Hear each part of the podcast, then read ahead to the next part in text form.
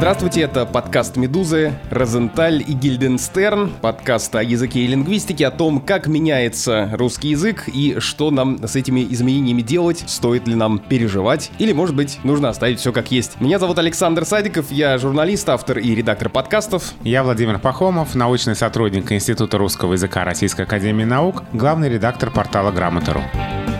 Мы говорили уже о заимствованиях, но, пожалуй, то, о чем мы поговорим прямо сейчас, еще больше споров вызывает, чем заимствование, потому что негодование по поводу того, что наш язык замусорен, это уже, по большому счету, общее место. А вот феминитивы — совсем другое дело. То, что относительно недавно в русском языке вдруг стало активно обсуждаться, и острота споров, связанных с феминитивами, кажется, перекрывает даже сейчас остроту споров, связанных с заимствованными словами, и более того, остроту споров, связанных с матом. Сегодня мы попробуем разобраться в том, что такое феминитивы, почему вокруг них столько споров и что ждет нас дальше. Но для начала такой терминологический вопрос. Я стал выяснять, как правильно называть это понятие, и встречается два варианта. Феминитивы, и, наверное, так чаще говорят, и феминативы. Как мы с тобой будем говорить? Я предлагаю говорить феминитивы, потому что действительно это слово, которое чаще употребляется, и эти слова принято называть именно так. Если забить в поисковик феминитивы, то вылезают тысячи различных э, ответов, и значительная часть из них сводится к тому, почему феминитивы раздражают, зачем они вообще нужны, и все в таком духе. Почему эта тема вызывает такие горячие обсуждения? Здесь, мне кажется, можно провести аналогию с другой горячей темой, заимствованными словами. Когда мы рассуждаем, нужны ли иноязычные слова русскому языку, мы, конечно, не имеем в виду слова типа «лошадь» или «сарафан», которые когда-то давно давным-давно в древнерусскую эпоху были заимствованы из других языков. Мы говорим о словах, которые недавно вошли в русский язык, о словах типа трендсеттер, буккроссинг, каршеринг, воркаут и так далее. Вот они раздражают. И точно так же с феминитивами, то есть с названиями женщин по профессии, вряд ли кто-то будет сейчас кипятиться из-за того, что в русском языке есть слово актриса, есть слово певица или даже слово поэтесса, хотя и против него тоже в свое время возражали. А отторжение раздражение вызывают новые слова, которые сейчас активно употребляются, или, по крайней мере, о которых спорят, типа авторка, редакторка, блогерка. Вот об этом сейчас больше всего разговоров. Правильно ли я понимаю, что, по сути, это феминизм подталкивает нас к такому разговору и к тому, что феминистки требуют так или иначе узаконить женщин во всех возможных правах, в том числе и обозначить все, что они делают какими-то словами женского рода. Конечно, этот разговор выходит за рамки разговора о языке, и здесь язык прекрасно отражает то, что происходит в обществе. Очевидно, что данные слова появились не просто так, а потому что некоторым носителям языка важно было, чтобы в языке были такие слова, представляющие женщин. И смысл в них для тех, кто их э, употребляет или призывает употреблять, в том, что такие слова обращают внимание на то, что есть женщины, и на то, что женщины должны быть представлены именно как женщины средствами русского языка. Вот, наверное, так можно это объяснить. Я знаю, у вас, у лингвистов, всегда же есть ответы на все вопросы. Если мы говорим о словах женского рода, можно ли посчитать, сколько их в русском языке, например, по сравнению со словами мужского рода, есть ли какая-то статистика на эту тему? Да, есть. Я помню, что публиковал в соцсетях эту статистику накануне 8 марта под заголовком «Русский язык поздравляет женщин с 8 марта». Ну что за сексизм, эти гендерные праздники?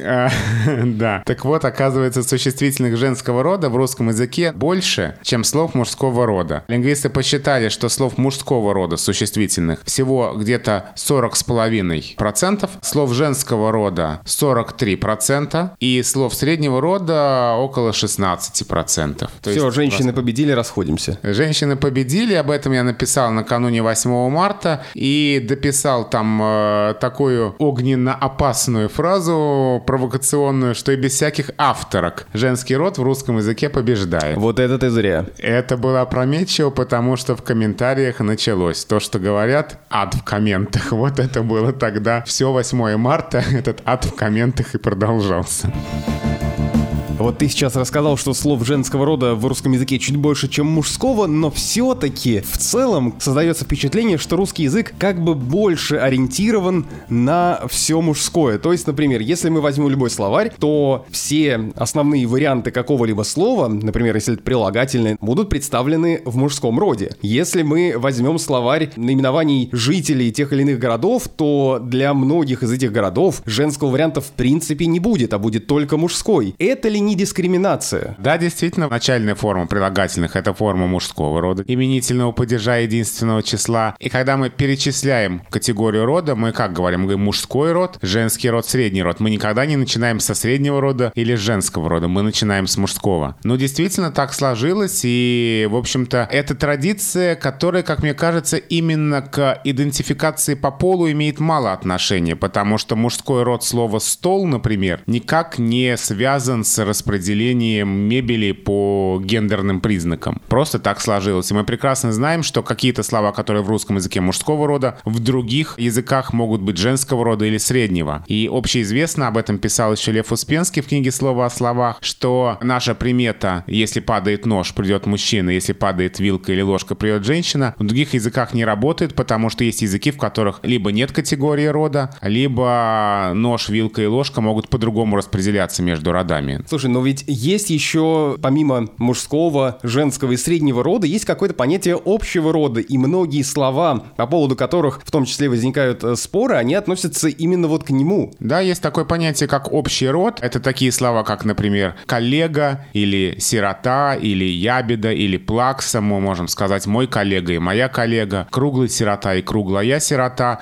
Слова, с которыми нормально согласуются прилагательные мужского и женского рода. Но вообще говоря, язык ведь очень консервативен. И язык часто отражает представления, которые были когда-то давно, и в языке очень часто образуются лакуны в каких случаях? Когда жизнь изменилась, а язык еще не успел догнать изменившуюся жизнь. И вот тот вопрос, который очень часто сейчас задают лингвистам, и на грамоте у нас было много вопросов на эту тему. Вот а, ситуация однополого брака. Как назвать это? А у нас ведь не подходит ни слова «женился», ни «вышел замуж», да, например, если речь идет о двух мужчинах. У нас а, эта ситуация, эти глаголы описывают только разнополый брак. Мужчина женился, женщина вышла замуж. А если это брак между двумя мужчинами? И получается, мы здесь вынуждены прибегать к формулировке «вступить в брак». Да, вступить в брак брак, создать семью, стать супругами. Такие формулировки возможны. Ни слово «жениться», ни сочетание «выйти замуж» здесь не подходит. Почему? Потому что это ситуация, которая стала относительно недавно допустимой, а язык э, отражает мировоззрение, которое накапливалось веками. И в русском языке пока еще не сформировались слова для того, чтобы это обозначить. И точно так же, в общем-то, не секрет, э, что наше общество раньше было более патриархальным, и поэтому в русском языке вот такое неравноправие по отношению к мужчинам и женщинам, которое проявляется и сейчас, хотя изменилась ситуация. Многих это не устраивает, и многие хотят эту ситуацию изменить, и русский язык, скажем так, искусственно подтащить к изменившимся реалиям. Ну вот и вопрос-то в том, нужно ли менять эту ситуацию и можно ли ее каким-то образом изменить. В основном ведь большая часть, наверное, таких э, вопросов, связанных с феминитивами, она возникает э, вокруг наименований профессий или рода занятий. По сути, авторка, блогерка, профессорка и все прочее относятся вот э, к этому роду вопросов. Нужно ли как-то искусственно насаждать такие слова и пытаться продавить вот это равенство на таком уровне? И вот это именно то, почему вызывает столько споров в феминитиве, почему столько конфликтов из-за них и столько агрессии. Нас, во-первых, раздражают любые изменения в языке, любые перемены, которые происходят на наших глазах и гораздо более безобидные. Мы десятилетиями не можем спокойно принять то, что слово кофе становится словом среднего рода. Мы десятилетиями не можем допустить ударение договор до литературной нормы. Как оно было в 59 году разговорным, так оно и сейчас разговорное. То, что происходит в языке на наших глазах, мы к этому относимся негативно. А тут такие слова, целый набор слов, которые пытаются в русский язык некоторым образом искусственно вставить. И, конечно, это вызывает противодействие. Ну, а кроме того, что это новое, это еще и вот связано с таким неким гендерным конфликтом, когда для некоторых носителей языка очень важно, чтобы эти слова в языке были, а для другой части носителей языка это кажется неважным, это кажется какой-то глупостью, какой-то непонятной придумкой. И на вот этот вот конфликт, что появляется в языке просто что-то новое, накладывается другой конфликт. Нужны или не нужны именно слова, называющие женщин. Ну вот смотри, многие эти слова, связанные с родом занятий, они и сейчас вполне могут употребляться, по сути, как в женском, так и в мужском варианте, если мы посмотрим на согласование. Врач прописала мне рецепт или врач прописал мне рецепт, и мы сразу понимаем, мужчина это или женщина, или доктор, или профессор, или учитель, и в принципе мы можем эти слова употреблять как нейтральные. При этом а, стремление сделать женский вариант имеет, в общем, некую свою логику. Но с другой стороны, есть ряд людей, которые наоборот считают, что как как раз чем более нейтрально мы обозначим тот или иной род занятий, тем э, меньше споров э, о гендере здесь возникнет. По большому счету, с точки зрения языка, наверное, ведь правы и те, и другие. Раньше как мы выкручивались? Довольно четкие правила, расписанные в справочниках по грамматике, по литературной правке, как согласовывать сказуемое и определение со словами мужского рода, называющими лиц женского пола. Если автор о женщине, если врач о женщине. Там достаточно четкие правила, в каких случаях надо говорить новый автор, а в каких случаях можно сказать автор представила статью, а в каких случаях надо говорить автор представил статью. Они приведены в справочниках, они приведены на грамоте в разделе письмовник, если интересно, можно посмотреть. И действительно, раньше в литературном языке так и было, и, в общем, до сих пор остается. Потому что все эти слова типа авторка-редакторка, они пока все-таки не являются нейтральными для литературного языка, и все те нормы, которые были раньше, они остаются до сих пор. Но очевидно, что некоторым носителям языка этого недостаточно. И эти слова э, активно внедряются. Действительно, есть такая точка зрения, что если мы нарочито противопоставляем автора и авторку, мы тем самым как раз обращаем внимание на женщин, выделяем их и уходим от того самого равноправия, к которому стремятся те, кто как раз эти слова и предлагает в язык вести я понимаю, что уже сейчас либо с одной стороны, либо с другой стороны в нас летят кирпичи, поэтому хочется сказать вот что. Очевидно, что есть носители языка, которым важно, чтобы такие слова были в языке и представляли женщин. Очевидно же, что есть огромное количество носителей языка, которых злят, бесят подобные слова. И как вот из этой ситуации вывернется русский язык, а русский язык выворачивается из любых ситуаций, не случайно Ну, в общем, его. как и лингвисты, отвечающие да. на любые вопросы, так же искусно, как и русский язык ну, мы учимся у русского языка. Русскому языку можно научиться многому на самом деле, и умению выворачиваться тоже. Как русский язык вывернется из этой ситуации, это очень интересно. Какие тут есть возможности? Что можно предположить? Может быть, эти слова все-таки преодолеют порог общественного неприятия и станут нейтральными. Такое не исключено. Может быть, эти слова уйдут, и острота вопроса схлынет так же внезапно, как она и обострилась. Может быть, из сферы просторечия и разговорной речи в литературный язык поднимутся слова типа «редакторша» или «врачиха» с этими просторечными суффиксами, возможно, они станут нейтральными. Или появится что-то новое. Вот очень интересно за этим смотреть. Потому что это то, что происходит прямо сейчас на наших глазах. И, в общем, нам повезло. Мы стали свидетелями такого интересного и непростого процесса в русском языке.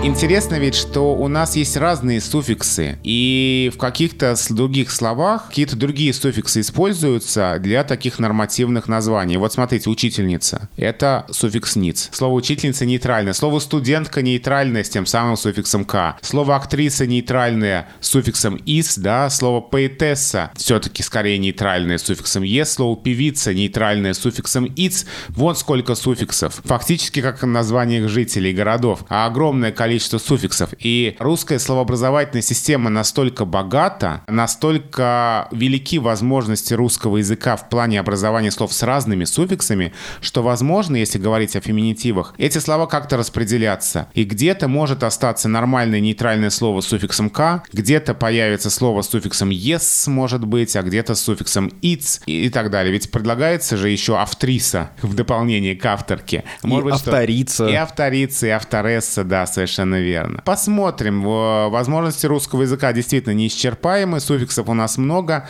и вовсе не обязательно, что именно слова с суффиксом «к» останутся в литературном языке, если, опять же, что-то останется. Хорошо, вот мы с тобой сейчас говорим о феминитивах, и может так получиться, что через некоторое время эти слова, ну, может быть, не все, но часть из них для нас станет вполне обычным делом. Но ведь это порождает проблемы совершенно другого рода, может быть, даже не языкового. Вот, например, взять работодателей. Получается, что теперь им придется указывать э, на разных сайтах вакансий не просто, что им нужен врач, инженер или еще кто-то, а они будут вынуждены указывать пол этого человека. Хотя, казалось бы, наоборот, все идет к тому, чтобы минимизировать э, влияние пола на получение профессии. И тогда, получается, им нужно писать, мне нужен инженер и инженерка, мне нужен врач и какое-либо слово, которое будет обозначать врача в женском роде. Как быть с этим? Вообще для языка это очень даже неудобно и непривычно, потому что язык э, идет в обратную сторону. Язык стремится сказать что-то короче, там, где получается длинный, язык как раз стремится сократить. А если что-то можно и нужно сказать длиннее, вот тут язык воспротивится. Вот эта ситуация, когда сам язык здесь может взбунтоваться, и все, что мы ему пытаемся навязать, он отбросит. Ну как же, лингвист, если разрешат, то так и будет? Так лингвисты разрешат только если сам язык это примет. Лингвисты тоже ничего языку навязать не могут. Я еще скажу о том, что, э, и, наверное, каждый подкаст у нас будет возникать формулировка «но это началось не вчера». Да. А, потому что, на самом деле, феминитивы, конечно, сейчас вызывают много э, дискуссий, но э, если мы отмотаем на сто лет назад, то мы увидим, что после революции тоже возникало много подобных слов. Депутатка, альтернатива товарищу товарка, которые вполне нейтрально воспринимались в то время, хотя сейчас, наоборот, кажутся довольно странными и окрашенными. То есть даже сами феминитивы и те меняются. Да, все меняется в русском языке, и это действительно очень интересно, и для многих открытие, что все это уже было. Можно даже отматывать не на сто лет назад, а отмотать э, поменьше, э, нырнуть в 60-е годы прошлого века, и как раз вот эти слова с суффиксом «yes» вспомнить. Потому что, ну вот что было? Принцесса, да, поэтесса, вроде бы все. И вот начало 60-х, даже, может быть, еще конец 50-х, появляется в русском языке слово «стюардесса», заимствование из английского языка. До его появления академическая грамматика писала, что этот суффикс «yes» непродуктивный. Ну, принцесса есть, поэтесса есть, в общем, все, суффикс непродуктивный, ничего больше уже не появится с ним, и он так тихо умирает. И вот появляется стюардесса. Почти одновременно появляется слово бортпроводница. Начинается жесточайшая конкуренция между этими словами. Все-таки для официальной речи остаются слова бортпроводник, бортпроводница, а для нейтральной, живой, разговорной остается слово стюардесса. Хотя тогда были жаркие споры, можно ли стюардессу называть стюардессой, или это безумное просторечие и вообще кошмар. Так вот, эта самая стюардесса вызвала к жизни другие слова с этим самым суффиксом. И стали появляться авторесса, критикесса, гидесса. И после этого академическая грамматика уже 80-го года согласилась. Увидели, что пациент жив, и написали, что этот суффикс обнаруживает тенденцию к продуктивности. Ну и как-то вот э, язык так распорядился, что все эти авторессы, критикессы, гидессы получили некоторую окраску ироническую, неодобрительную. Если мы сейчас женщину-критика назовем критикессой, это означает, что мы как-то неодобрительно относимся к тому, что она написала. И разве что стюардесса так и осталась единственным нейтральным словом из той массы слов, которые появились в то время. Если продолжать этот разговор об исторической перспективе, то посмотри, есть слово «студентка», которое, по одной из версий, образовалось потому, что когда-то давно студентами были только мужчины, но как только женщины стали получать высшее образование, они добились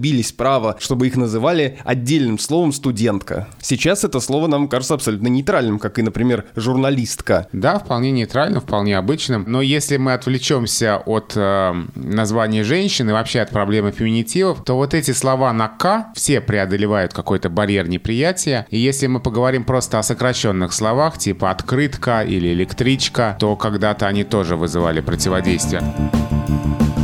Еще одна тема, которую мы вскользь касались в начале нашего разговора, это название жителей, потому что действительно, если мы возьмем соответствующий словарь, например, есть такой словарь-справочник «Русские названия жителей» Городецкая или Вашова, то там мы увидим, что у многих городов нет никакого варианта для обозначения жительниц. То есть, если в словарной статье Нижний Новгород рядом с Нижегородцем еще стоит Нижегородка, то у Воронежа есть только Воронежец, у Владивостока только Владивостокец, а у Тольятти, к примеру, только Тольяттинец. Это как-то странно. А лингвисты прямо пишут, что парадоксом русской словообразовательной системы является чрезвычайно малое количество женских соответствий от названий жителей. А как же тогда образовывать наименование жительниц, если, допустим, словарь нам не дает такого? Только описательные, только э, с двумя словами. Ну, то есть у нас тогда будет жительница Воронежа, жительница Тольятти и жительница Владивостока. Вообще, мне кажется, что это большая такая отдельная тема, которой стоит посвятить э, целый выпуск, потому что здесь и топонимика, и название жителей, и разные мифы, связанные с названиями. Так что я думаю, что в ближайшем будущем мы обязательно за эту тему возьмемся, а сегодня все-таки у нас феминитивы